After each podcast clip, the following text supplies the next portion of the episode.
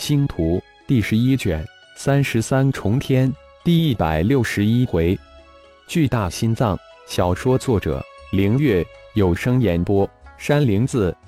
四百人的战队冲入被迷幻的恶人队伍之中，如切瓜斩菜，头颅乱飞，鲜血四溅，瞬间就染红了一大片森林，血腥之气蔓延开来。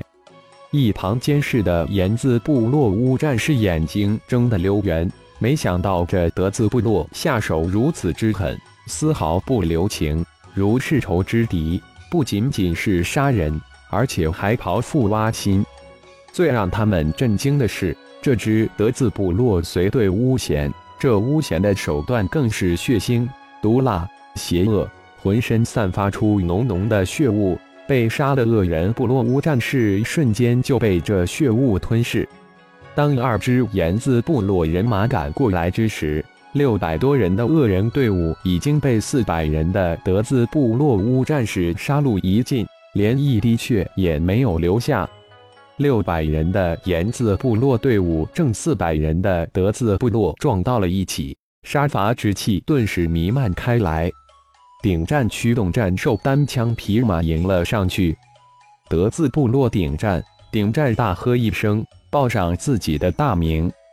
言字部落鼎立，神迹山守护战士鼎立心中怒火中烧，没想到这次神迹山召唤之下来了一对怪胎。居然不受迷雾的影响，而且还将其中的一支试炼队伍给屠灭了。不知拦下我方队伍意欲何为？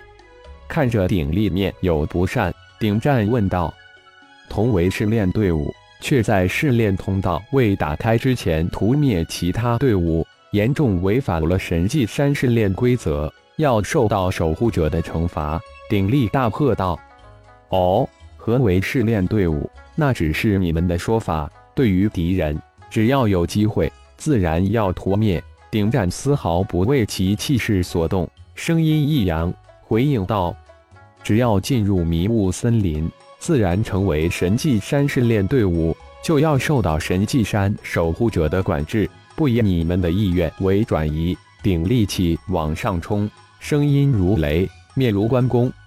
如果我们不愿意受你们的管制呢？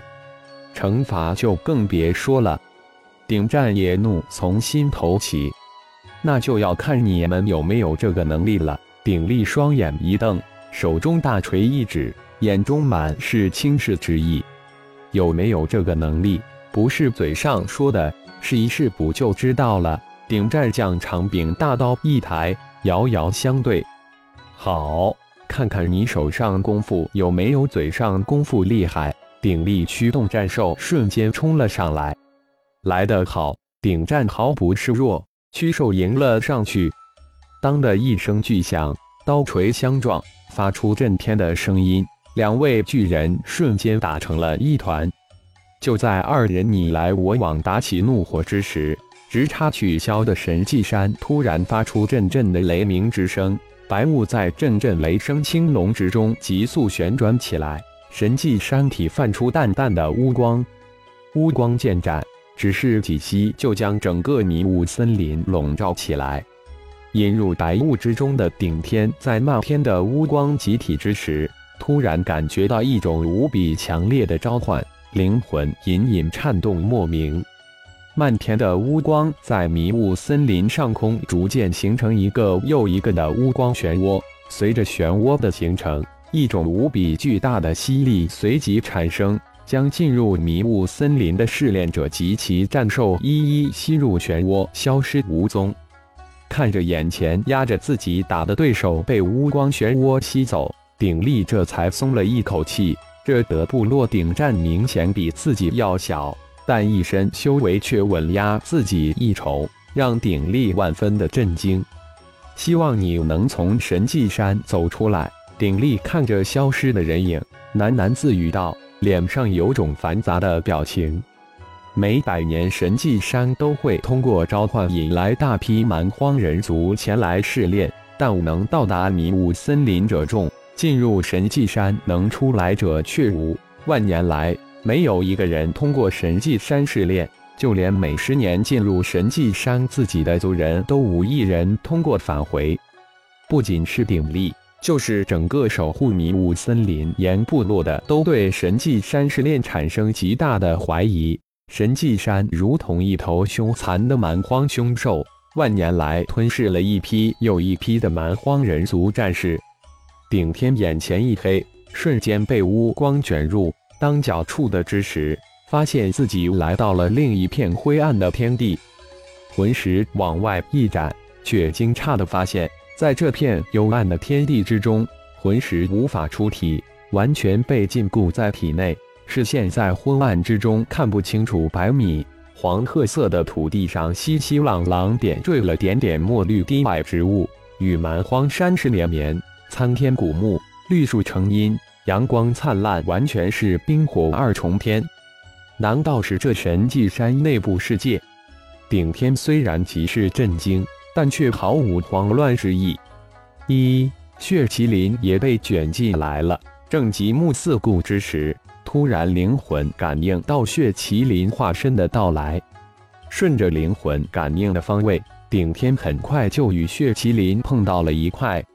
这地方有古怪，神识无法出体，要尽快将顶战他们收拢。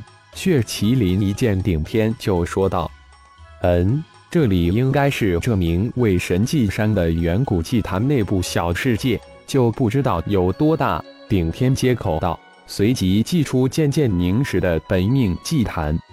钟灵，扫一扫这个小世界有多大？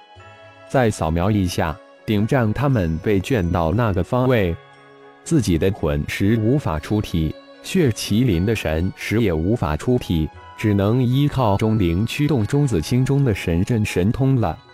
不到片刻功夫，灵魂之中响起钟灵的声音：“主人，这个小世界约有二千万平方公里，小世界中心有一个巨大祭坛，祭坛顶上似乎禁锢着一颗巨大的心脏。我们现在处于小世界的边缘，顶站他们散落在我们左侧十公里范围之内。”哦。这个小世界还真不小，指引顶战他们向我们靠拢。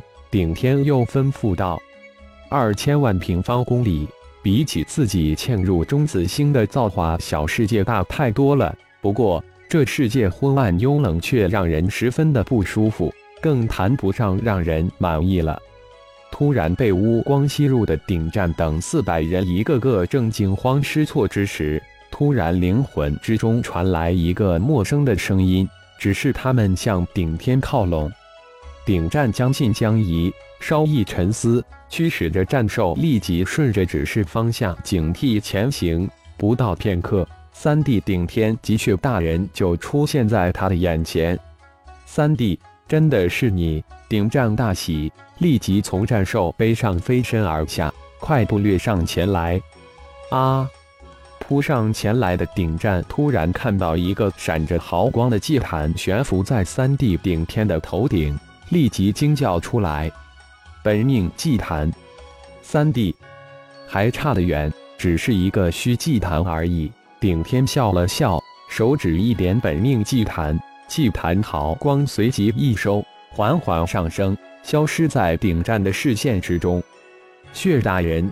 麻烦你再指引一下二弟他们，以免他们不相信。平复了一下震动的心神，顶战对血麒麟恳请道：“好。”血麒麟只说了一个字，随即用手一点，顶战背后的化影神刀突然升空，刀身光芒四射，如同一颗小太阳一般。顶战一惊，难怪血大人如此大方。原来这化影神刀，即便在自己手中，也根本就在他的掌控之中。原本怀疑的德部落战士，看到昏暗天空光芒四射的化影神刀之后，立即狂喜，那一丝怀疑立即烟消云散，驱使着各自的战兽向着化影神刀的方向狂奔而来。不到片刻时间，四百人队伍再一次聚齐，血麒麟这才手指一点。化影神刀化为一道光影，落入顶战之手，准备战斗。